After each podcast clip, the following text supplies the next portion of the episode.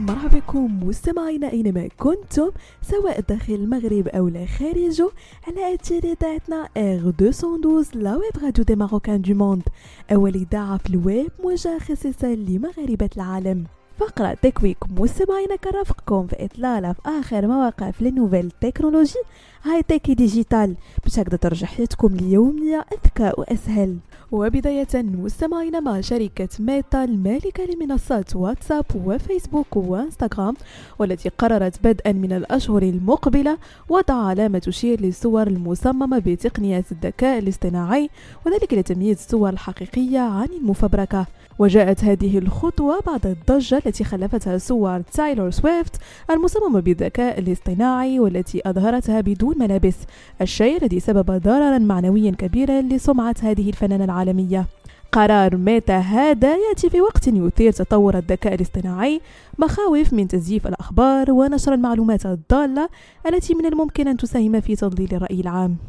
وننتقل مستمعين لشركة جوجل الأمريكية والتي وافقت على دفع 350 مليون دولار لتسوية دعوى قضائية رفعها مساهمون تتعلق بخلل أمني وقع سنة 2018 أدى إلى كشف البيانات الشخصية لمستخدمي جوجل. وتمت التسوية الأولية في وقت متأخر من مساء الاثنين أمام المحكمة الاتحادية في سان فرانسيسكو بعد أكثر من عام من الوساطة شريطة موافقة قاضية المحكمة الجزئية الأمريكية. وتعد هذه التسوية التي قامت بها جوجل خطوة لتجنب الشركة المحاسبة والتدقيق من طرف الجهات التنظيمية المسؤولة. ذلك أنها أخفت علمها بالمشكلة لعدة أشهر وأعلنت التزامها بأمن البيانات.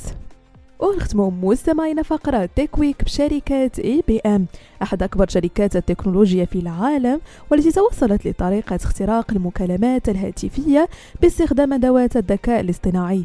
هذه الميزة المرتبطة بالاختراق الصوتي. تستطيع النسخ العرب الصوتية للمتكلم وذلك للتلاعب بنموذج لغوي كبير في منتصف المحادثة الجارية. وفي ذات الصدد حذر خبراء في الأمن السبراني من أن الذكاء الاصطناعي التوليدي يجعل تصديق عمليات الاحتيال الصوتي مهمة أسهل ولا يحتاج المهاجمون في بعض الحالات سوى الاستماع إلى صوت الشخص لمدة ثلاث ثواني فحسب حتى يتمكنوا من استنساخه بنجاح. بهذا مستمعينا كنكون وصلنا لنهاية فقرة Tech Week رفقة ممتعة مع باقي برمجات R 212 la web radio des marocains du monde